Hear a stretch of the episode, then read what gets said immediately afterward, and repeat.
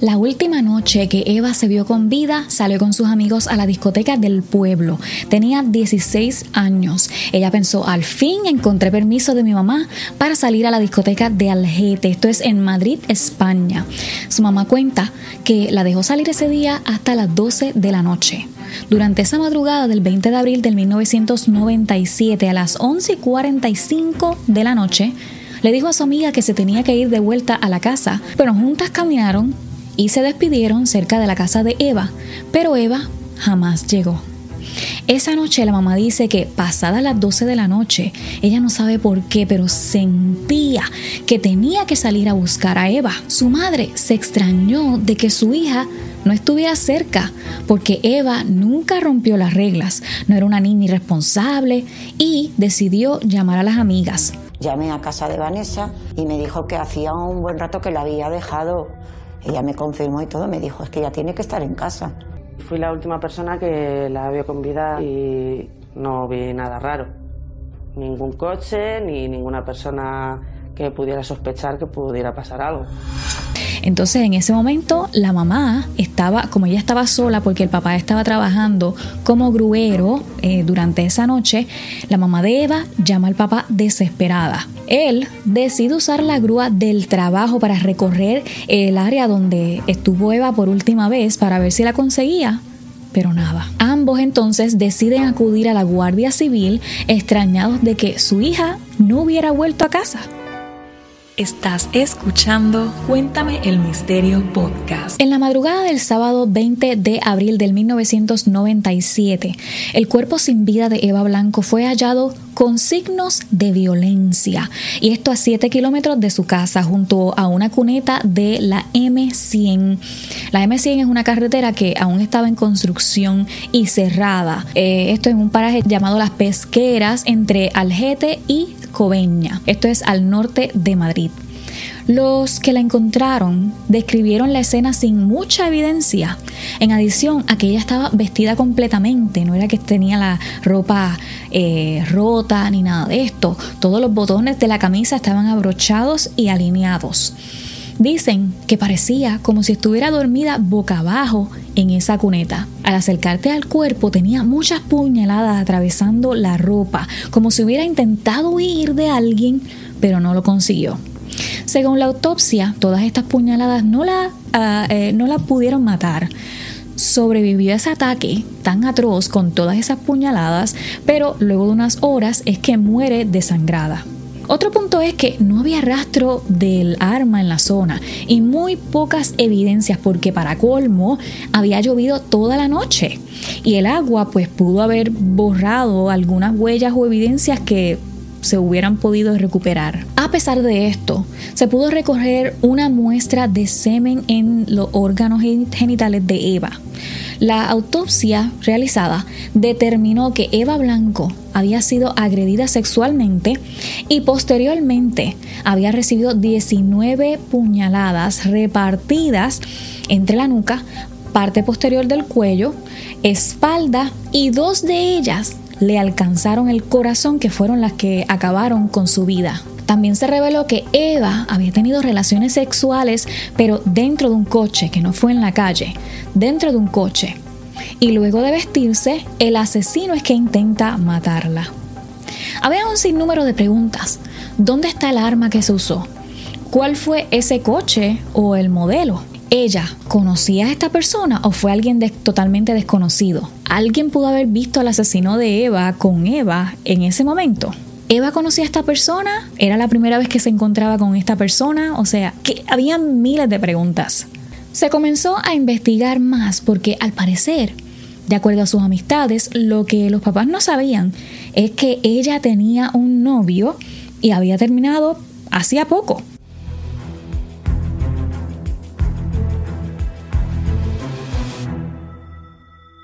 ¿Por dónde empezamos? El camino estaba en construcción, así que no había nadie y había llovido. O sea, casi casi estábamos en cero. Y fue aquí cuando comenzó la operación Pandilla, que de hecho se veía por las noticias, radio y televisión en España.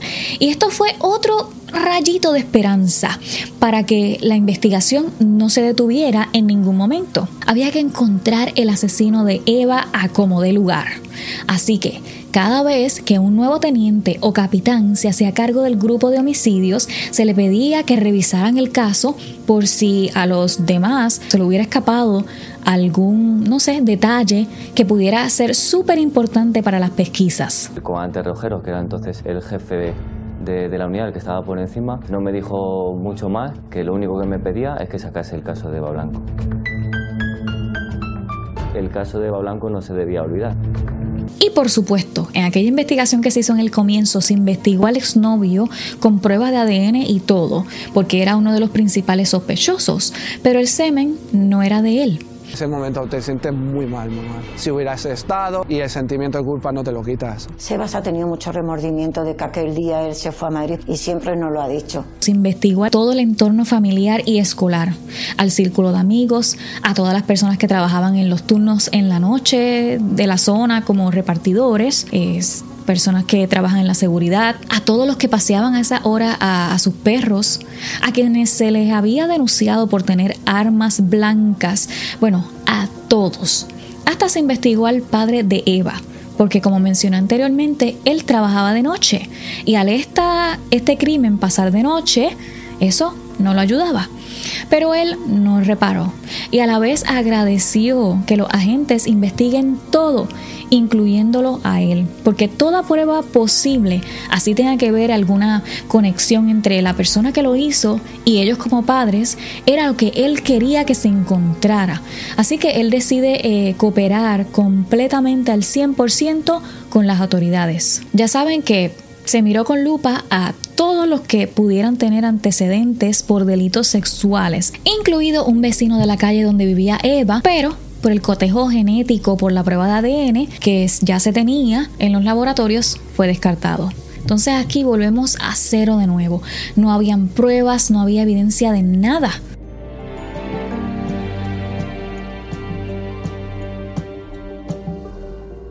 se inspeccionó de nuevo el área y encontraron nuevas pruebas. Encontraron una fibra roja que podía pertenecer a alguna tapicería de algún vehículo o de ropa. Cuando se le practica la autopsia al cadáver de la menor, se encontraron entre las uñas del cadáver fibras de tela de color rojo, así como semen en la boca y en ropa interior. Se llevó al laboratorio, pero era como imposible continuar porque no era una prueba suficiente para abrir otra línea de investigación. Luego surgió la posibilidad de seguir investigando la huella de un zapato que uno de los hombres recogió en el lugar de los hechos porque esta huella contenía rastros de sangre y esta podría ser una evidencia que reabriera eh, una línea de investigación. La huella era de un zapato clásico como los que usan los vigilantes de seguridad, pero luego de un largo estudio no era prueba suficiente o evidencia para ir tras algún sospechoso. El FBI cada vez que se abría una investigación, ellos aprovechaban a enviar las pruebas de ADN de los sospechosos de otros crímenes para ver si coincidían con la prueba de ADN del asesino de Eva. Pero tampoco había esperanzas. Entonces pienso que aquí como que tropezaron con la pared y dijeron, ok, vamos a ir para atrás. Dieron un poco para atrás en el tiempo y continuaron revisando los testimonios de, eh, de, aquel momento. Y cada vez que revisaban uno surgían, como diría yo, pequeñas evidencias. Dentro de las pruebas de ese día se había encontrado un condón a 400 metros de los hechos, pero se había descartado porque el ADN no coincidía con el del asesino. Pero no se sabía de quiénes eran. Pues más tarde, al mencionarlo públicamente, una pareja fue a la policía a decir que ese condón les pertenecía a ellos. Se le preguntó el por qué rayos no fueron a aclarar esto antes y ellos dijeron que para ese entonces eran menores de edad y que tenían miedo a lo que fuera a pasar con sus familiares si se sabía que ellos estuvieron allí. Ellos especificaron que ellos estaban haciendo el amor en esa zona antes de que el asesino pasara porque ellos al salir de esa área no había nadie, absolutamente nadie en esa zona. Ahora, esto le dio una idea a la policía. Porque si esta pareja no se atrevió a testificar antes porque eran menores de edad y ahora se sienten cómodos, esto puede ser de ayuda con todos aquellos que estuvieron cerca de aquella área para aquel entonces y por ser menores de edad no se atrevían a dar muchos detalles. Una vez más se investigó, se trató de llamar a las personas que estuvieron en aquel momento y no resultó en nada. Esto era literalmente como buscar una aguja en un pajar. No se podía encontrar nada, no se llegaba a nada. El dolor de esta familia tocó el corazón de todo el pueblo. Ahora, Algete era un pueblo que básicamente todos se conocen. Así que los vecinos tuvieron una idea. Tuvieron la iniciativa de ayudar de una manera que para ese entonces, en el 1997, no era usual. Más de 2.000 vecinos se ofrecieron a someterse a la prueba de ADN para ayudar a esclarecer el caso.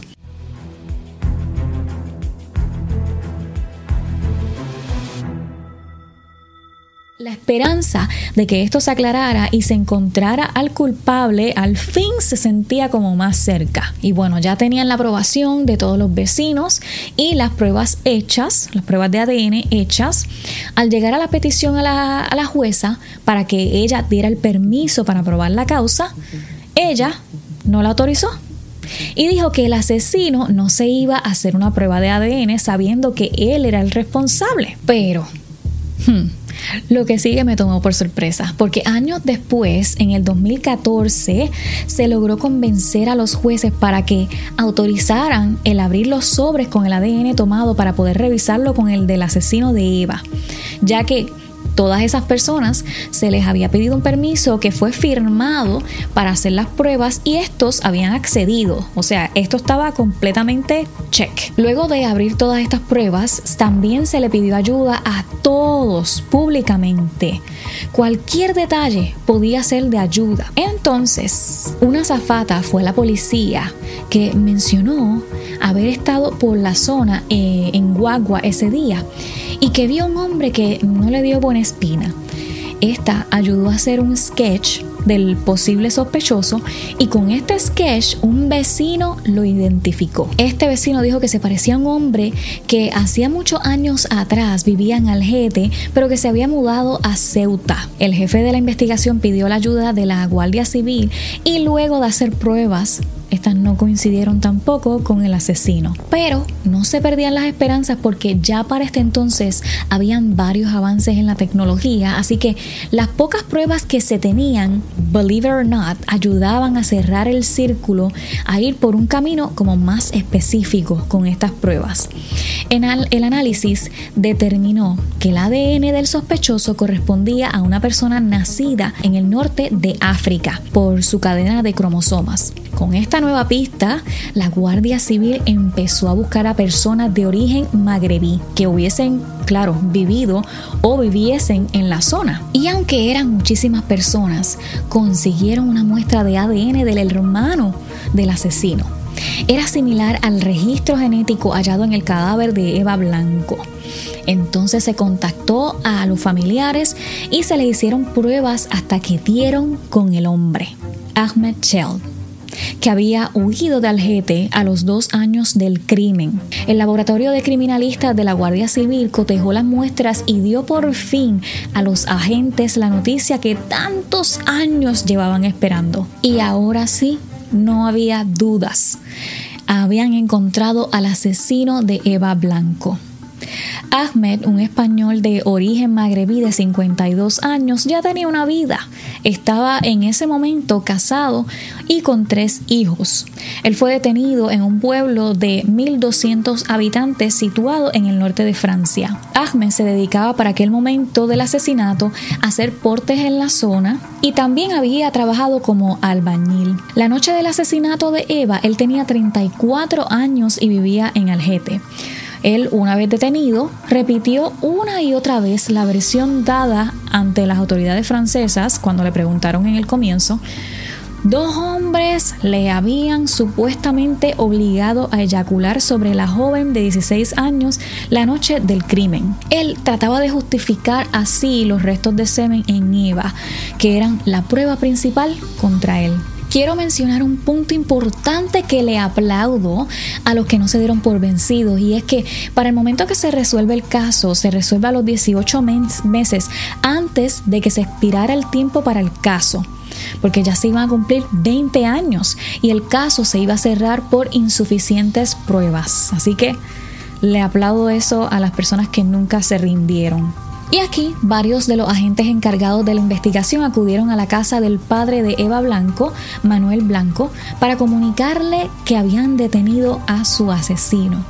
Y él respondió, estábamos esperando este día desde hace 18 años. He llorado, pero no solo yo. He llorado con todos los agentes y todas las personas que estuvieron siempre aquí con nosotros cuando me dijeron que encontraron al asesino de mi hija. Pero, ¿qué pasó con Ahmed luego de esto?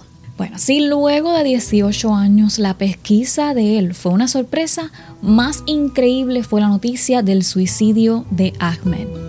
Él había estado bajo un protocolo contra suicidios, pero aún así fue hallado ahorcado con los cordones de sus zapatillas en la ducha de su celda. Y así, lamentablemente, acabó todo. Y bueno, hasta aquí el episodio de hoy. Gracias a los seguidores que mencionaron este caso. Si quieres sugerir algún caso, el link lo encuentras abajo en la descripción. Y bueno, mis amores, les envío un abrazote gigantesco. Les habló yo Mainly y te espero por aquí en el próximo episodio con un nuevo misterio. Chao.